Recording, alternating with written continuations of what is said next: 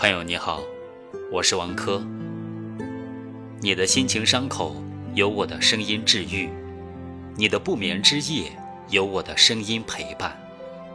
每晚睡前听眠音。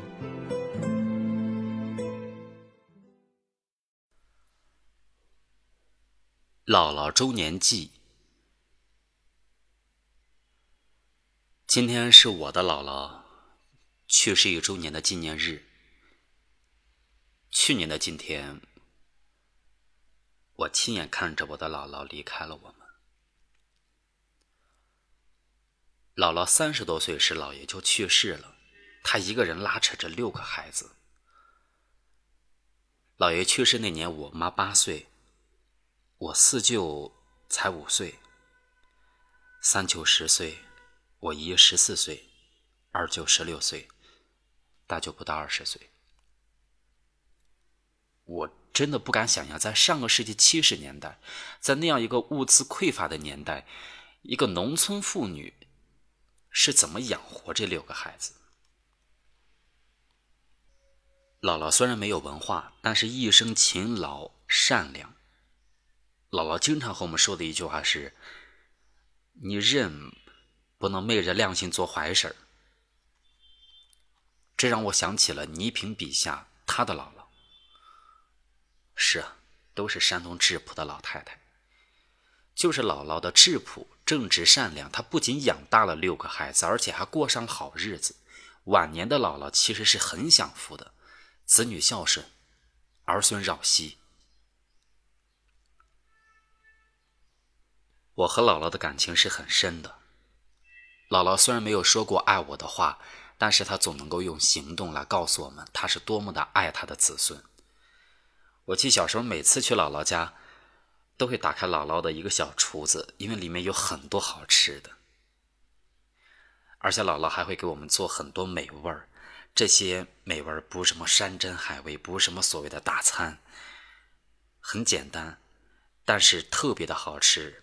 比如说蒸野菜、煎水煎包、烙盒子、烙饼、蒸卷卷等等。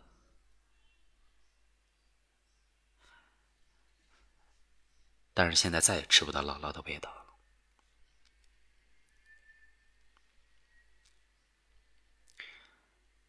我记小时候姥姥给我们包饺子的时候，她会给我们包各种形状的饺子。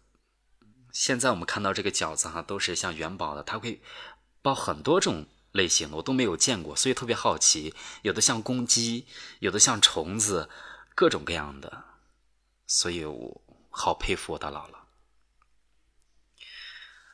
我还记得小时候冬天的时候，然后和姥姥一起睡在她烧的特别热的火炕上面，然后在被窝里不停的缠着姥姥给我讲鬼故事。我现在想想，童年的时光好像大部分都是在姥姥家度过的。不过让我感到特别心疼的是，姥姥去世前两年，因为腿疾而让她备受折磨，一直躺在床上。我记得她当时特别特别的想走路，她经常说：“来，给我给我把棉裤穿好。”然后我去做饭去，但是他根本就起不来呀。而且最后一年，我姥姥有些糊涂，有时连我妈、我姨、我舅她都不认识。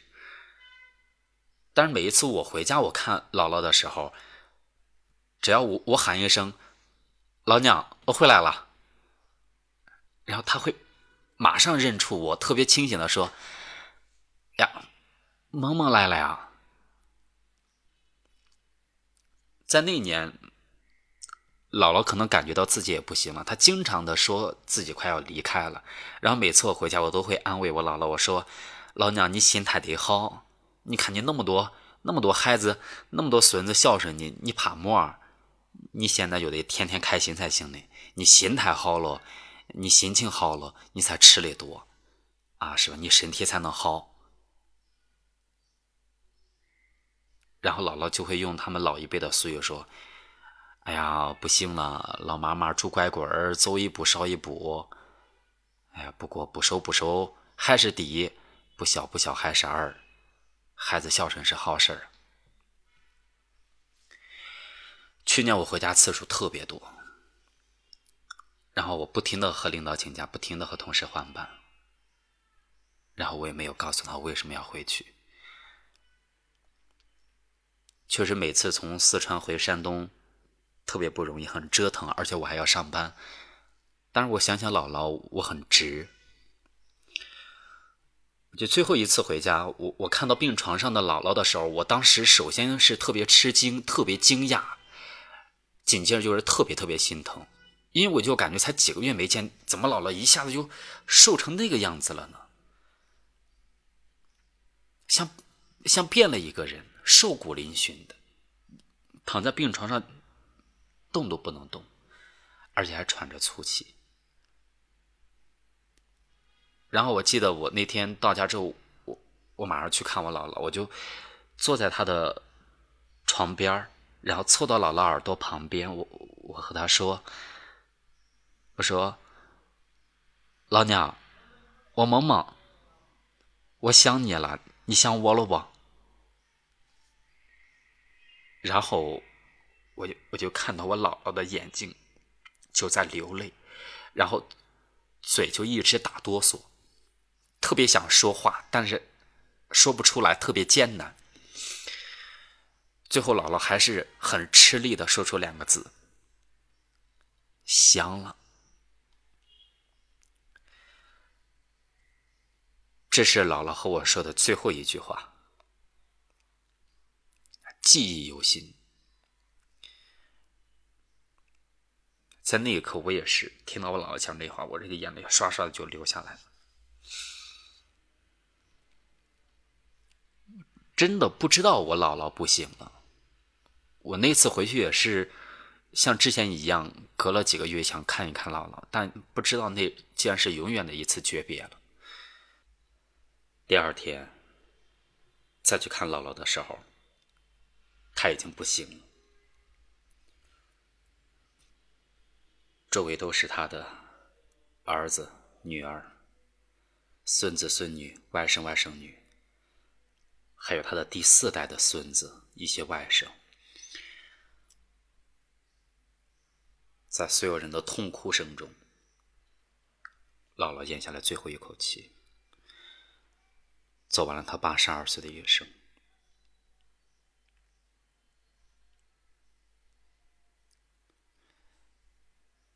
今天是姥姥去世一周年的纪念日。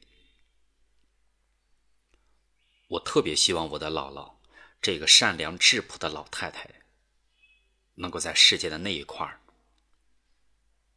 过得更好。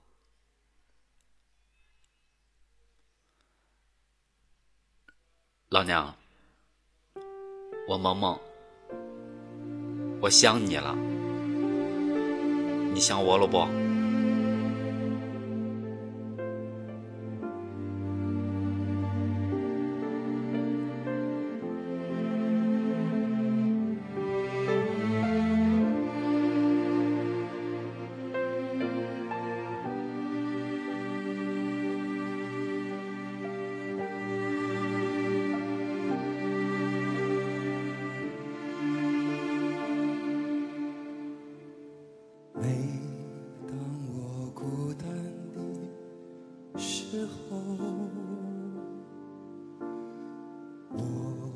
总是不停思念你。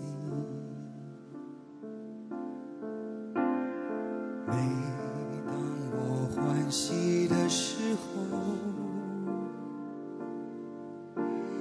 我总是不停思念你。你那微笑的脸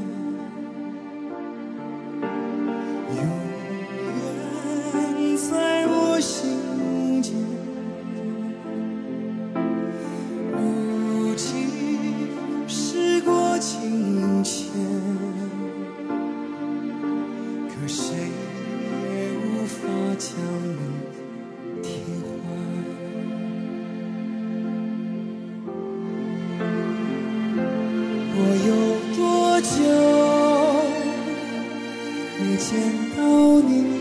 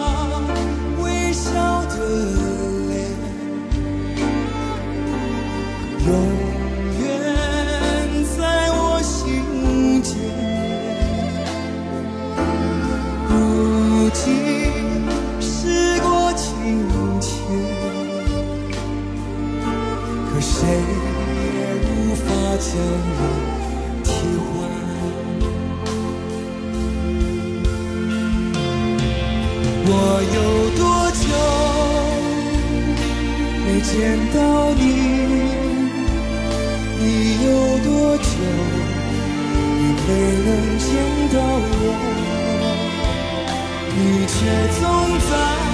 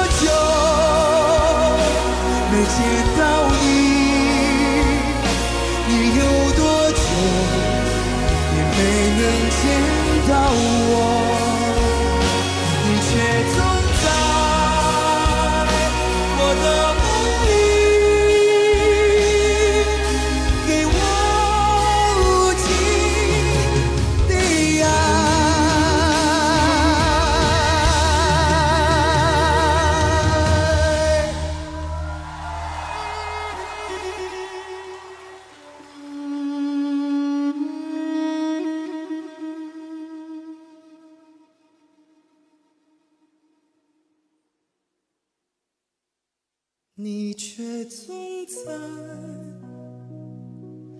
我的梦